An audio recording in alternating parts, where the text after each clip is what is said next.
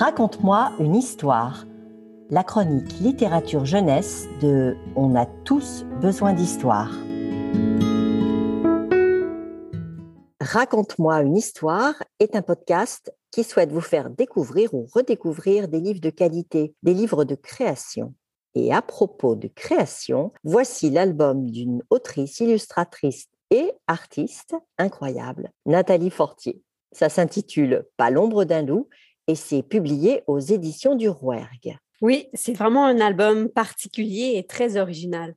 D'abord, son texte a toute l'apparence d'un texte de théâtre. Il y a vraiment beaucoup de dialogue. Ensuite, il y a une force incroyable dans les illustrations qui accompagnent le récit.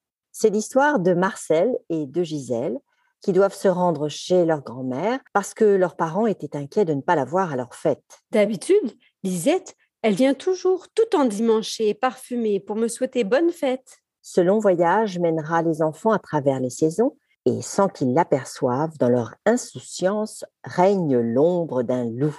Nous le voyons dans les illustrations, mais eux ne le voient jamais. Ça crée donc une sorte de tension intéressante. On peut même parler de suspense. Mais si on y parle d'un loup, alors on parle peut-être ici d'un conte, une sorte de conte théâtralisé et illustré?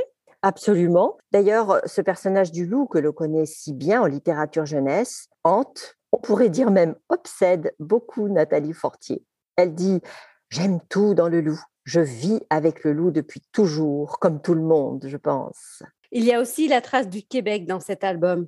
Les saisons bien marquées, le langage qui reprend des expressions très québécoises comme euh, tabarouette que c'est beau ici et pas l'ombre d'un loup un langage très vivant, tout en contraste avec des passages qui marquent le début de chaque saison, qui ressemblent aussi à des poésies. Par exemple, l'hiver.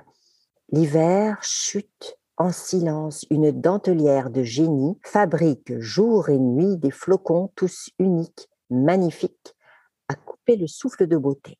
Dans ce récit de voyage très libre et un peu hors du temps, on peut dire que la nature est elle-même un personnage. Printemps, été, automne, hiver défilent ainsi jusqu'à ce que les deux enfants, Marcel et Gisèle, arrivent chez leur grand-mère artiste. Et une surprise de taille les y attend. Ce serait dommage de dévoiler le punch, mais disons que l'allusion au conte du chaperon rouge est vraiment très claire. Seulement voilà, Nathalie Fortier détourne cette histoire bien connue vers une fin peu commune et très amusante. Il faut ajouter que le récit ne manque ni d'humour ni de fantaisie. Les illustrations, quant à elles, sont assez merveilleuses et fantastiques. Et elles sont si fortes qu'en refermant le livre, les images ressurgissent immanquablement dans notre tête plus tard. Comme cette baleine au-dessus du fleuve Saint-Laurent, ou ce loup dont on ne sait pas trop s'il est un animal ou le tronc d'un vieil arbre dégarni. La déformation des animaux rappelle d'ailleurs un peu ces images de gargouilles du Moyen Âge. Et pour ces illustrations, Nathalie Fortier utilise des couleurs au pastel à l'huile, dans lesquelles elle gratte avec une plume ou une aiguille.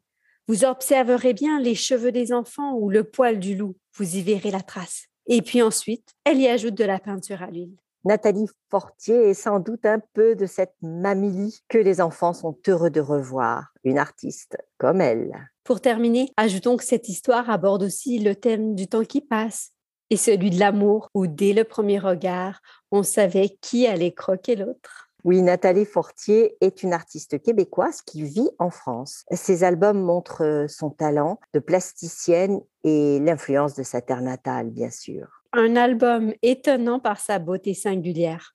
Rappelons encore le titre, Pas l'ombre d'un loup, publié aux éditions du Rouergue. C'était Marie Berguerdjan et Mathilde Routy. Parce qu'on a tous besoin d'histoire.